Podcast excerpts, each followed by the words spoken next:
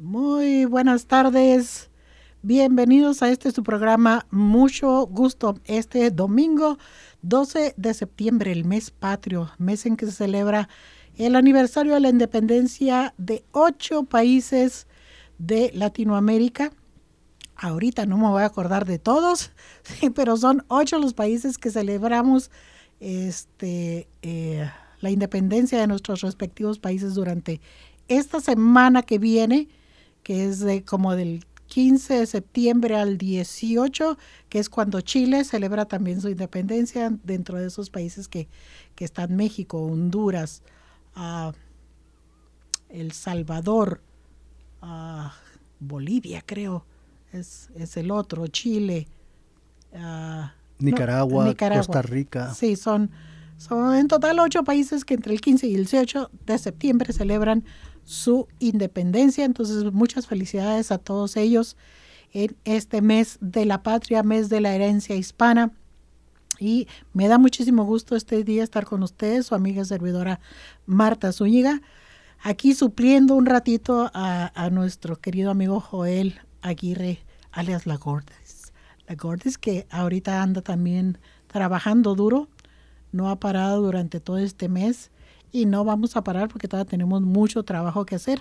Pero este día vamos a estar con ustedes aquí en este programa, mucho gusto, a través de esta estación de radio como todos los domingos. Es un programa uh, producido por la agencia Entre Hermanos, por nuestro queridísimo amigo aquí, Rafa Robles. Buenas tardes, Rafa. Gracias por estar con nosotros. Hoy no tiene micrófono, pero aquí está con nosotros en la producción. Y es un programa patrocinado por el Departamento de Salud del Estado de Washington. En este programa tenemos mucha información el día de hoy hablando precisamente de una de las pandemias más grandes en la historia y esto es el COVID-19. Vamos a hablar acerca de los mitos y las realidades y vamos a llevar información veraz y oportuna para ustedes para que por fin salgan y decidan vacunarse, porque ese es nuestro objetivo para terminar este año 2021 vamos a tener que tener a toda la comunidad latina vacunados.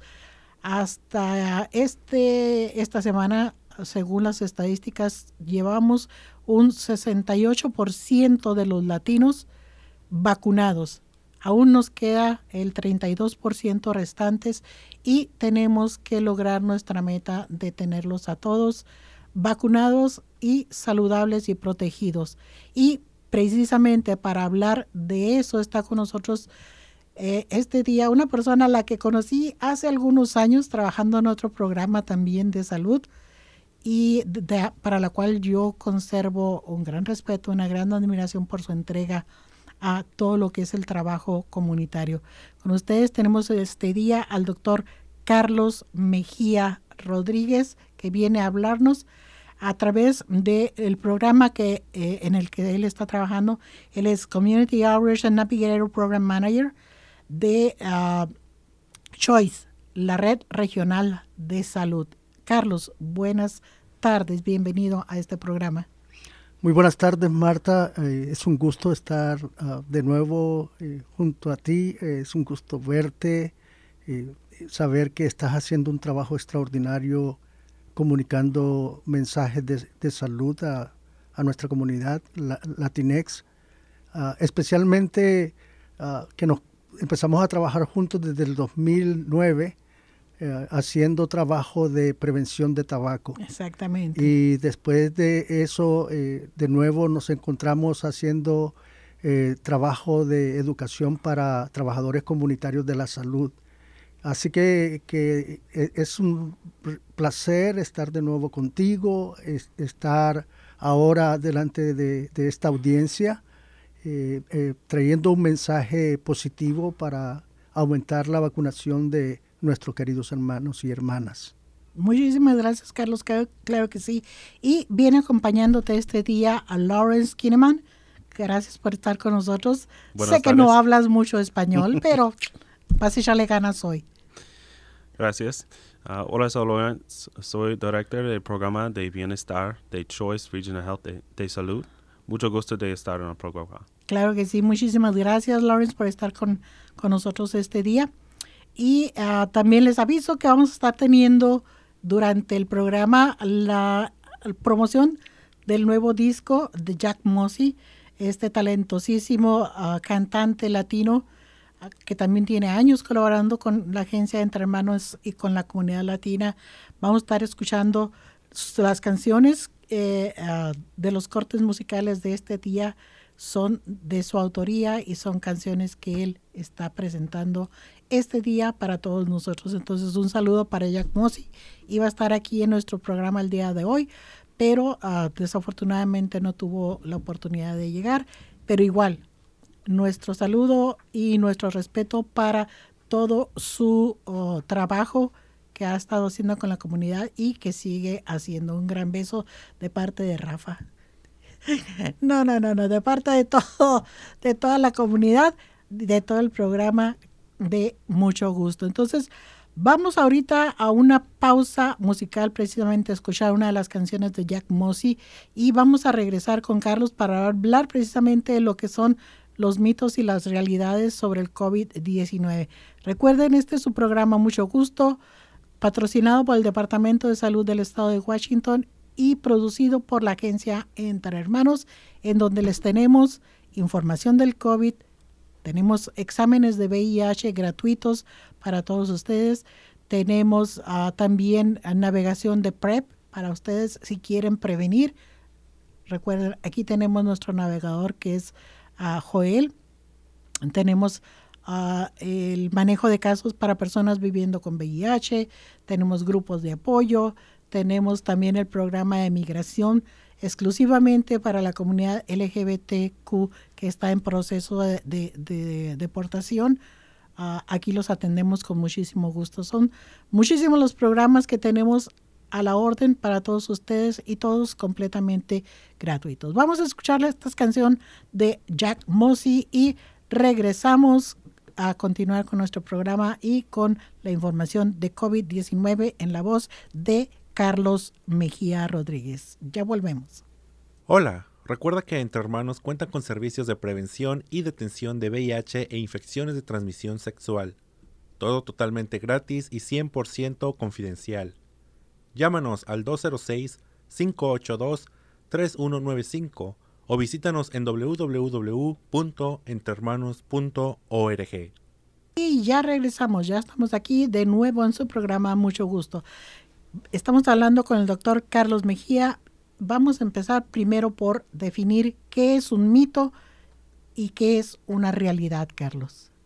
Bueno, me gustaría empezar eh, definiendo lo que está pasando en nuestra comunidad. Eh, la comunidad latina normalmente recibe su información a través de mensajes boca a boca ah, entre la misma comunidad y también ah, ahora con el acceso a los teléfonos celulares recibimos muchos mensajes de, en, media social.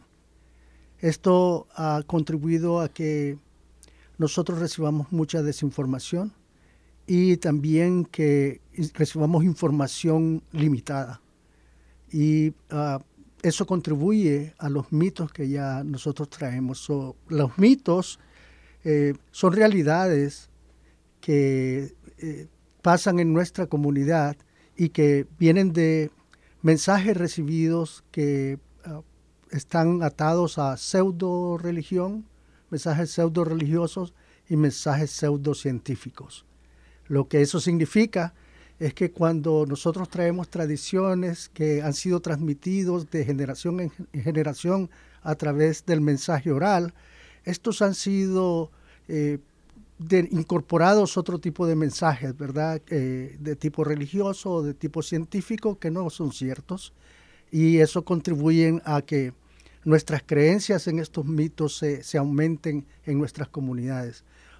lo que estamos diciendo aquí es que nosotros seguimos transmitiendo este tipo de información que no es cierta, ¿verdad? Sino que es una información que es, uh, que es traída a la comunidad con intereses eh, eh, eh, se continúa de generación en generación. Y ahí es donde entramos a los otros dos aspectos que están siendo utilizados actualmente por ah, las personas que tienen intereses antivacuna. Y una es la información limitada, o en inglés se dice misinformation, que quiere decir que estamos eh, dejando parte de la información de lado. Y lo que se hace es que ah, hay personas como médicos, odontólogos, profesionales de, salud mental, eh, científicos que no están de acuerdo con la vacunación. Ah, de hecho, en los años 70, cuando estaba en la escuela de medicina, eh, yo empecé a escuchar acerca del movimiento antivacuna. Y de hecho, la ciudad de Seattle es uno y, y el estado de Oregon son de dos de los estados que tienen mayor movimiento antivacuna. Así que estamos aquí en medio de todos este tipo de profesionales que están utilizando todos sus medios al alcance para proveer información limitada. Ah, si hablan de un estudio científico, no proveen todos los datos. Y está entonces la otra parte que es eh, la desinformación. Desinformar, ah, la diferencia con la información limitada, es que tiene un propósito exclusivo y ese propósito exclusivo es engañar, es ah, el interés de venir y, dar información que cambie la mentalidad de la gente de las posiciones donde se encuentran a una posición totalmente contraria. Eh, son el tipo de información que se utiliza para dividir eh, eh, y esto está pasando actualmente, ¿verdad? tenemos gente que es pro vacuna y tenemos la gente que está contra la vacuna. Y tenemos mucha gente confundida. Ah, exactamente, y ese es el objetivo primordial de, incrementar esta desinformación y esta información limitada dentro de nuestros mitos. Existe mucho miedo a la vacuna y, yo creo que voy a contar la, la historia de mi infancia. y yo, yo sé que la audiencia se va a relacionar a esta historia.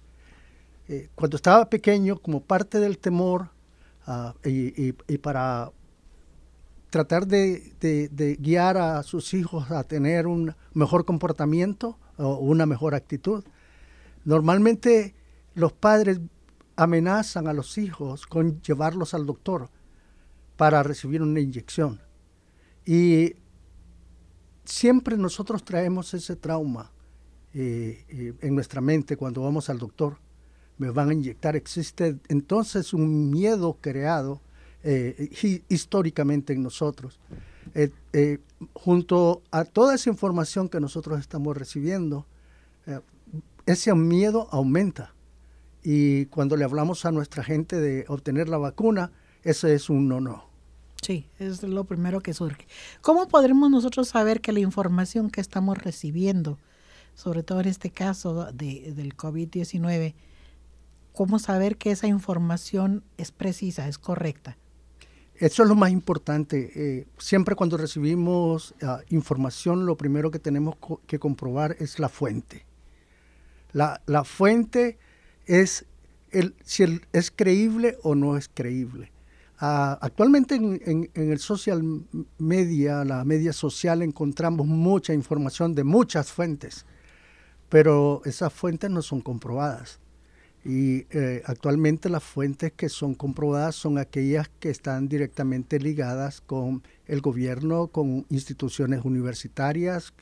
Eh, el, Centro de Control de Enfermedades, por ejemplo, es el organismo que está dirigiendo la vacunación del COVID-19, la examinación de las personas para ver si están positivos o negativos, eh, dando las reglas generales de, que se deben de seguir y, está proveyendo información constante sobre los cambios que deben de realizarse.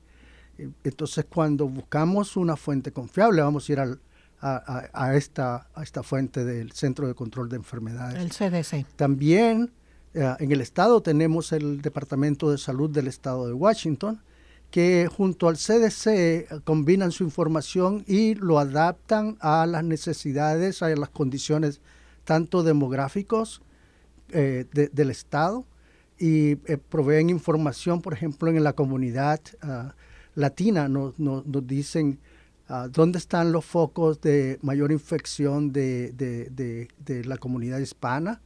¿Dónde están los mayores focos de gente sin vacunarse de la, de la comunidad hispana?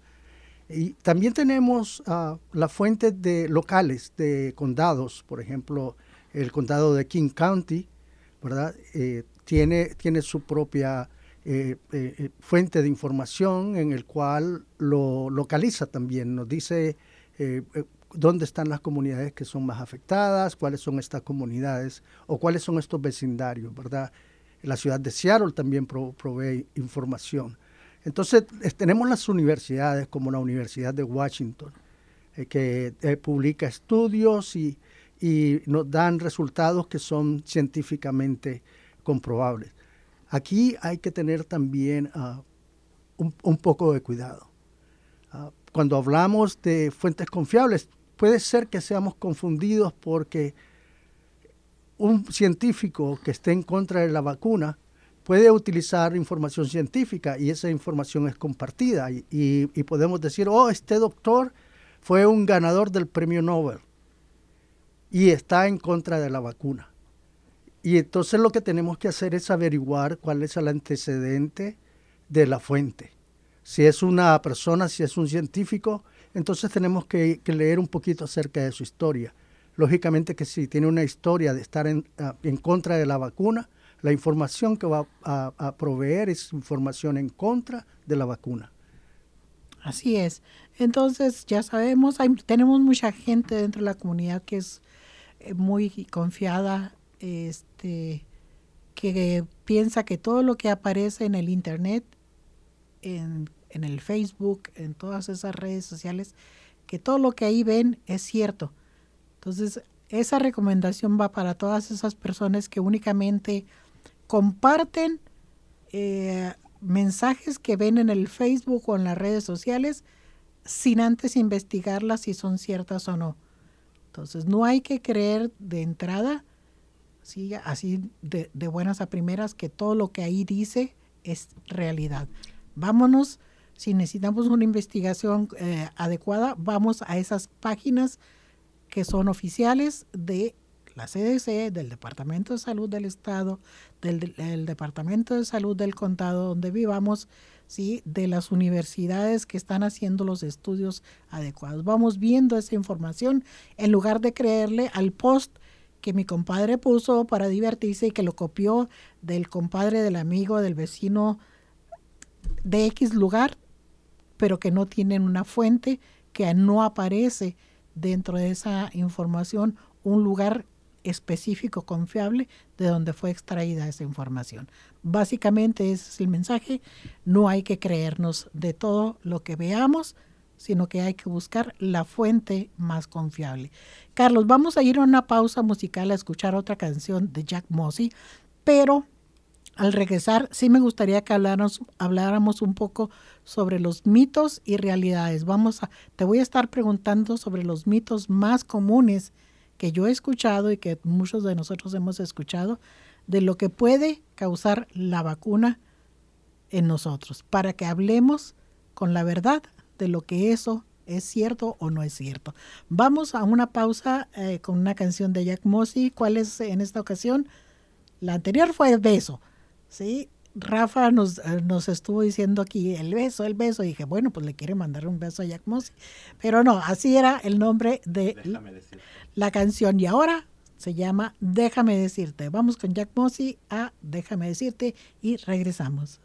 La gala anual de Día de Muertos de Entre Hermanos está cada vez más cerca.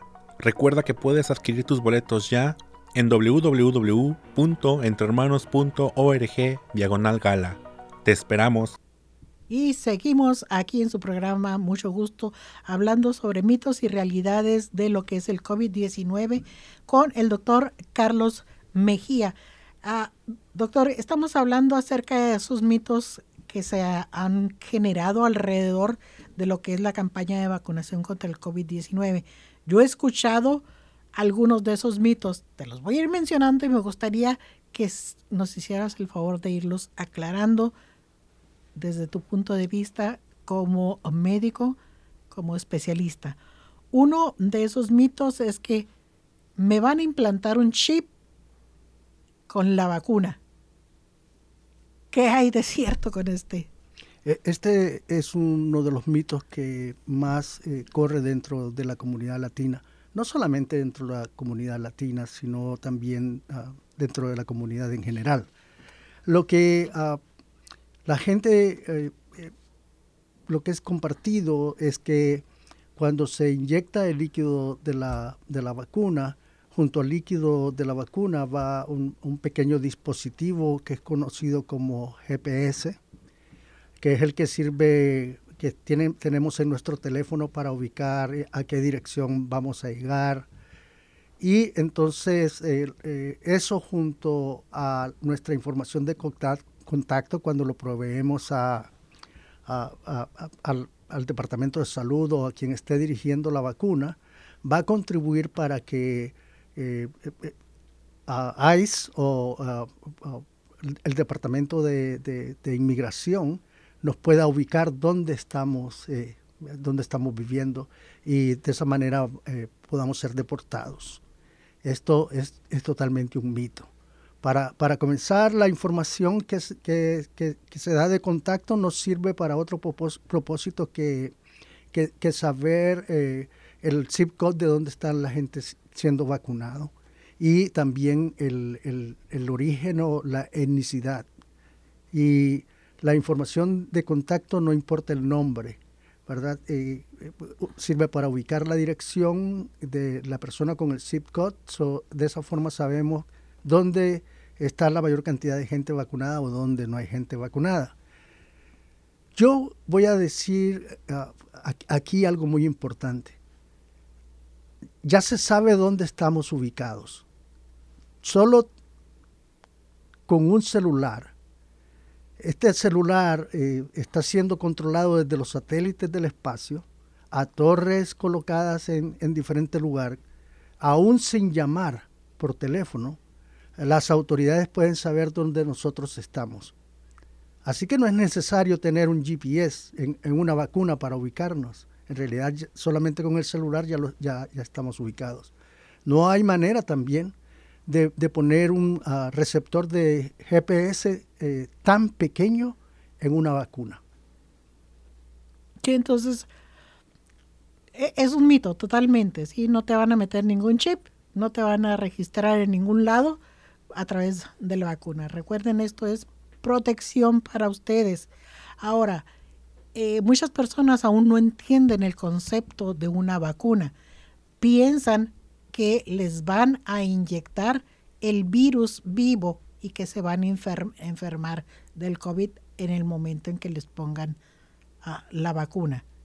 Entonces hay que dejar completamente aclarado que las vacunas jamás te van a poner el virus, el virus vivo dentro de tu cuerpo. ¿sí? ¿Me puedes hablar un poquito más de lo que es realmente una vacuna? Bueno, uh, uh, puedo decirles que las vacunas tienen una historia bastante larga. Eh, eh, en algunas ocasiones eh, se han experimentado poniendo virus vivos y las reacciones no han sido positivas. Por lo tanto, ahora la tecnología no utiliza virus vivos, ¿verdad? Eh, lo que está utilizando son partículas uh, genéticas eh, y esas partículas genéticas eh, no son virus vivos, ¿verdad? Y eh, no van a cambiar tu ADN. Y no van a cambiar nada del ADN porque la partícula que utilizan es eh, un mensajero. podemos decir que es alguien como que lleva una noticia. El, lo que hay en la vacuna es algo que le comunica a nuestras células del cuerpo que necesitan defenderse de, esa forma. Entonces, eso hace que que el cuerpo se prepare y, lo que hace es aumentar las defensas del cuerpo. Eh, aquí eh, quiero explicarles un poquito acerca de, porque también el mito, esto viene junto eh, con el hecho de, de, que la vacuna te enferma, ah, también viene otro hecho ah, junto a ello, que, y es que la vacuna del COVID eh, no solo te puede cambiar el ADN, pero que también te puede enfermar. Y ninguna de las dos cosas son ciertas, ¿verdad? No te cambia nada de tu ADN. No te vas a convertir en marciano, ni, en murciélago, ni en nada parecido. Exactamente, y tampoco te puede provocar la enfermedad, porque, porque lo, que, lo que contiene no son virus vivos, ¿verdad? Que, van a causar la, enfermedad. Lo que hace la vacuna es desarrollar una respuesta eh, de, defensa en el cuerpo que, es inmunológica, eh, que significa que ah, las células responsables de las defensas del cuerpo eh, en sus membranas desarrollan receptores para coger al virus y eliminarlo. Y ah, eh, algo muy importante acá ah, de entender es que no hay manera que el cuerpo eh, se enferme cuando está defendiéndose. ahora, las vacunas, y esto quiero aclarar, eh, en el organismo existen diferentes formas de defensa o inmunidad. la primera es la inmunidad natural. Nosotros, cuando estamos interactuando en el medio ambiente, Ah, si alguien estornuda y tiene gripe, ah, puede ser que nos dé la gripe. Eso desarrolla una defensa natural. Así que cuando estamos expuestos en el futuro al mismo virus de esa gripe, ya tenemos una defensa. Pero la defensa natural no defiende el 100% ah, de, de todos los virus, porque los virus tienen la capacidad de cambiar, de mutarse de volverse más fuertes, de volverse más efectivos, de desarrollarse más rápido. Y la vacuna lo que nos da es una defensa artificial, natural y artificial. Lo que hace entonces con esa defensa artificial es aumentar el nivel de defensa. Podríamos decir acá que tenemos el doble, la doble cantidad de defensa. Aún teniendo la enfermedad del COVID-19, y la vacuna del COVID, todavía podemos ser enfermos por el COVID en, menos eh, agresividad, pero todavía porque la inmunidad a los virus no existe al 100%. Eh, eh, voy a poner el ejemplo de la vacuna de la influenza. Cada año la vacuna de la influenza cambia porque el virus cambia. entonces aquí estamos eh, tratando de virus que cambian. Y, de nuevo es un mito total que cambie el ADN. No, el ADN no cambia, cambia el virus. Eh, eh, debemos de creer que la ciencia ha estado desarrollando en su capacidad vacunas que están ahora mucho más rápido disponibles. Y es lo que estábamos hablando también anteriormente de mucha gente dice, ah, qué casualidad, que de un año para otro pudieron sacar la vacuna contra el COVID y enfermedades eh, como el cáncer o como el VIH que tienen años y años y años y todavía no encuentran una vacuna. Y solamente hay que aclarar que no se encontró la vacuna de un año para otro. Este es un trabajo de investigación de muchos años, ¿sí? Con otros virus anteriores, ¿sí? Que son, por así decirlo, los antepasados del COVID. Entonces el proceso del descubrimiento de la creación de la vacuna ha tomado 10, 20 años, ¿sí? que ya se tenía todo ese antecedente de estudios previos cuando aparece este virus del COVID-19, por eso es 19, porque antes de ese hubo muchísimos más, ya se puede tener el 80%, por así decirlo, del trabajo de investigación que pudiera llevar para encontrar una vacuna para cualquier otra enfermedad también. ¿sí? Por eso no es que se la sacaron de la manga, no, es un trabajo de investigación científica de años y años y años, que el, el mismo trabajo se está haciendo con el cáncer, el mismo trabajo se está haciendo con el VIH y con otras muchas enfermedades. Es todo un proceso que se sigue en este momento se le tuvo que dar más atención al COVID y sacar esas vacunas más rápidamente que otras, precisamente por la cantidad de personas que se contagiaron. Entonces, ese es otro mito. No es una enfermedad inventada. De hecho. Y pregúntenle a todos los que han perdido familiares ¿sí? si realmente siguen creyendo que es una enfermedad inventada, que no existe. De hecho, ah, ah, profundizando un poquito más en, lo que eh, tú estás diciendo, Marta, el coronavirus, que es el virus del COVID, ah, siempre ha existido. Y lo que tenemos ahora es una mutación. Las vacunas, utilizando el, ARN mensajero, tienen un largo tiempo eh, eh, desarrollándose. Lo que ha pasado en este caso, de nuevo con la desinformación, es que el, sistema de, desarrollo fue rápido por la necesidad de tener una vacuna desarrollada en el menor tiempo posible, que significa que se dedicaron la mayor cantidad de recursos, eh, tanto económicos como en personal, en, el trabajo de desarrollar la vacuna. Se hicieron pruebas ah, en, la comunidad, eh, diferentes comunidades, para venir y obtener un permiso de emergencia. El permiso de emergencia solo se da en situaciones en las que, ah, como en este caso, la pérdida de vidas es significante. Eh, cuando, cuando nosotros estábamos corriendo a alcanzar un millón de personas, si fuera posible, si no se hubiera desarrollado la vacuna, eh, se decidió inmediatamente aprobarla de emergencia y no fue hasta ah, hace poco, en el mes de agosto, que la primera vacuna Pfizer fue aprobada totalmente para, por, la Administración Federal de Drogas, ah, precisamente porque ya alcanzó todos los niveles necesarios de, aprobación. Eh, esto no es nada nuevo, la comunidad científica está avanzando en grandes pasos, tanto en el tratamiento del cáncer como en el HIV.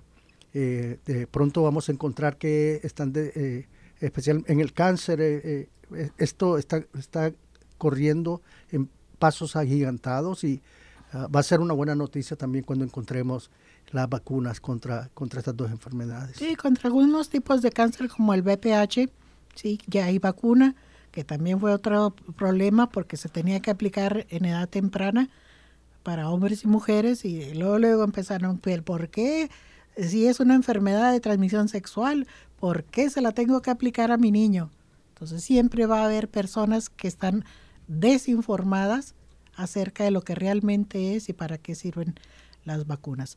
Regresando, vamos ahorita a una pausa y regresando, Carlos, me gustaría hablar acerca ese otro mito, porque ya lo mencionaste hace rato sobre lo que es la defensa natural sobre lo artificial, de que las personas que ya padecieron de COVID-19 no necesitan vacunarse, ¿sí? Y que si ya te vacunaste no te va a dar el COVID. Vamos a hablar acerca de esos mitos que existen en nuestra comunidad y de algunas otras cosas que la gente tiene todavía dudas y se está cuestionando para poder tomar la decisión de vacunarse o no. Vamos a otra canción de Jack Mossy y regresamos después de esta pausa.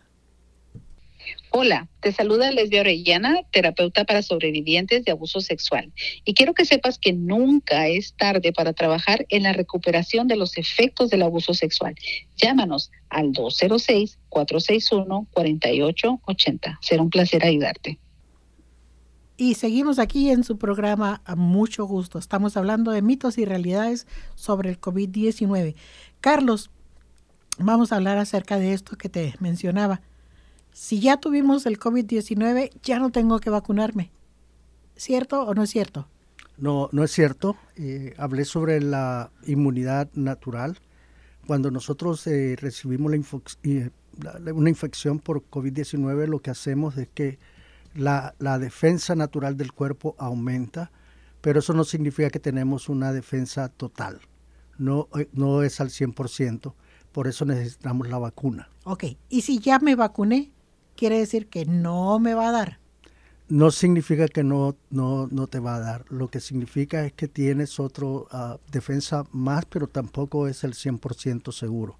Por eso es que el, el, CDC, el gobierno, los gobiernos estatales, los gobiernos eh, eh, locales eh, están enforzando el uso de la mascarilla. una persona que está actualmente con la variante Delta, que es una variante mucho más agresiva en cuanto a la enfermedad, Es una, es una variante que también ah, se desarrolla mucho más rápidamente, contagia mucho más rápidamente. Está haciendo que personas que ya fueron vacunadas estén presentando la enfermedad. Algunos de ellos tienen síntomas, otros no tienen síntomas, lo que significa que estas personas pueden transmitir la enfermedad a su familia, pueden transmitir la enfermedad a sus vecinos, pueden transmitir la enfermedad a sus compañeros de trabajo. Ah, así que es importante saber que esa inmunidad natural, incluso junto con la inmunidad eh, artificial que se recibe a través de la vacuna, no es 100% seguro porque el virus está mutando, el virus está cambiando. En este caso, eh, tengo experiencias en las cuales una familia en enero de cuatro miembros tuvo COVID-19, desarrolló inmunidad natural. En el mes de mayo, las cuatro personas se enfermaron de COVID-19. y, no, en, en enero tuvieron COVID-19, en mayo recibieron sus vacunas del COVID-19. Así que tenían inmunidad artificial eh, por, eh, eh, natural. y artificial, ¿verdad? Al recibir las vacunas. En agosto desarrollaron COVID de nuevo. Y el COVID fue por la variante Delta, ¿verdad? Sus síntomas son menores, malestar en el, como una gripe, ¿verdad? No tuvieron que ir a la emergencia, no tuvieron que ser hospitalizados y ah, esperaron su tiempo en aislamiento para no contaminar a su, resto de su familia o llevar a los niños a la escuela para que contaminen a los otros niños, sino esperaron hasta que recibieron un resultado negativo del examen del COVID. Es cuando pueden volver a sus actividades normales. Y eso es otro de los mitos también que, la gente piensa, sobre todo aquellos que piensan viajar eh, fuera del país, y, por esta nueva ordenanza de que tienes que presentar un examen en donde salgas negativo, un comprobante, dicen, ah, si me pongo la vacuna a la hora que me vaya a hacer el examen, voy a salir positivo porque ahí va a decir que tengo el, virus en mi cuerpo, porque ya fui vacunado. ¿Sí? Y, dice, y me van a echar a perder mis, mis vacaciones, porque si yo presento un examen que salga positivo, no me van a dejar entrar al país. E, eso es totalmente falso, la vacuna no produce resultados positivos. Eh, lo que hace eh, la vacuna es aumentar la defensa del cuerpo. Eh, a nivel de la sangre, no, no, debido a que no hay virus, no va a aumentar la carga de virus en, la sangre. Así que eso es totalmente falso. ¿Y qué pasa con las mujeres, por ejemplo, en el caso de las mujeres que, que piensan que va a alterar su periodo menstrual o para aquellas mujeres que están planeando este, tener un hijo o que ya están embarazadas, ¿cómo afecta el, ponerse o no ponerse la vacuna? La vacuna no altera el ciclo menstrual de ninguna manera y tampoco influye eh, hormonalmente en las mujeres.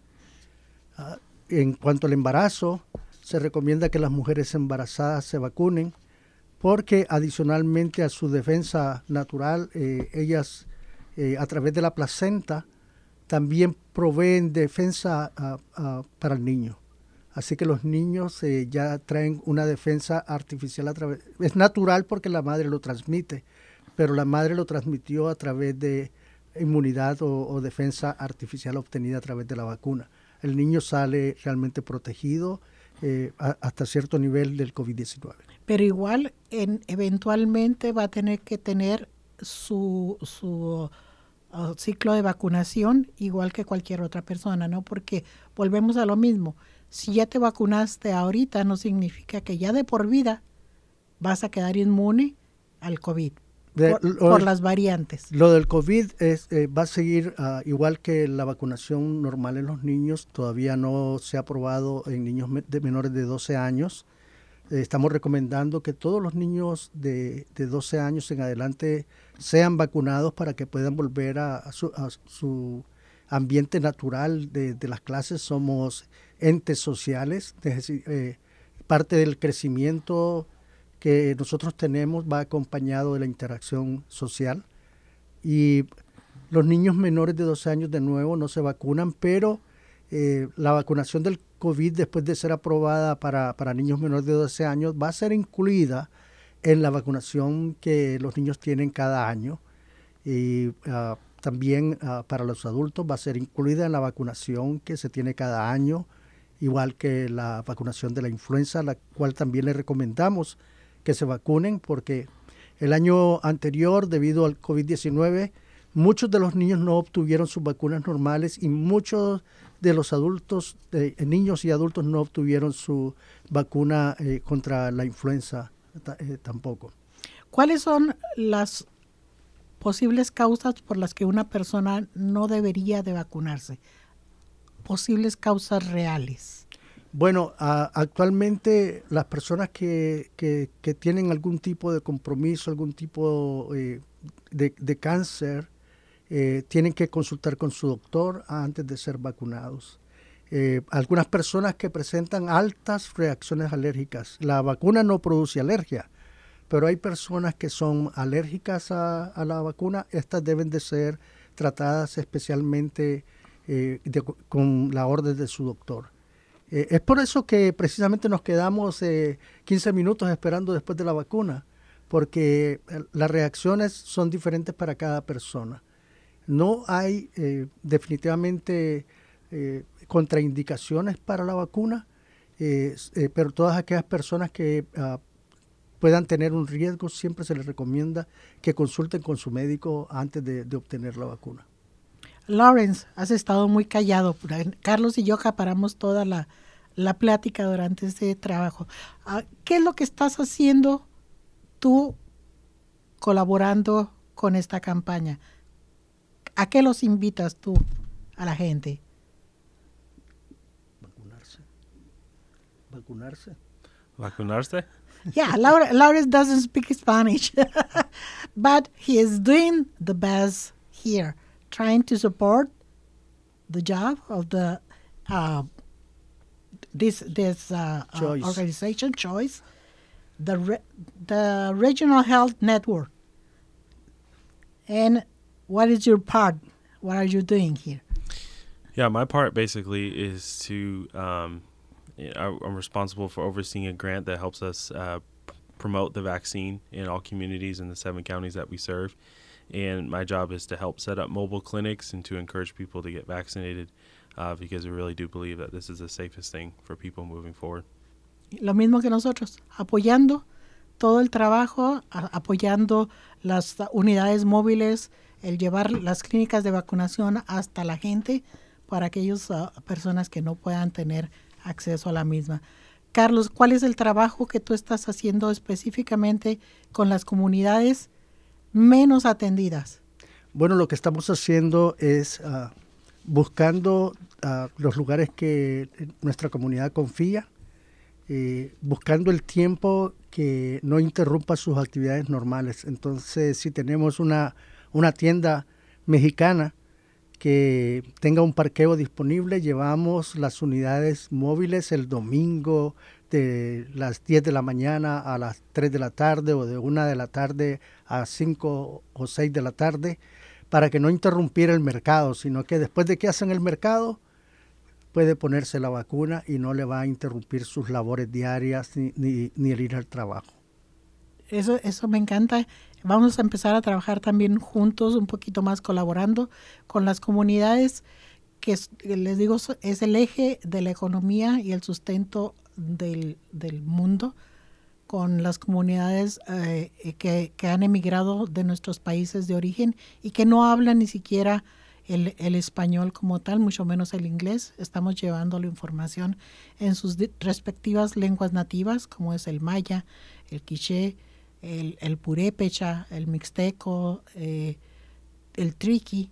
Entonces vamos a tratar de seguir llevando esa información hasta ellos, a tratar de, darles la información correcta de por qué deben de vacunarse, de por qué es importante para su salud y para su economía el estar vacunados, porque si un miembro de la familia se enferma, enferma a todos, en el sentido de que puede transmitir el virus, pero al mismo tiempo obliga a todos a aislarse, a no tener contacto, a perder días de trabajo, ¿sí? A, la familia en general y todas las personas que están a su alrededor. Entonces, esto no es más que un ganar y ganar por todos lados si te vacunas.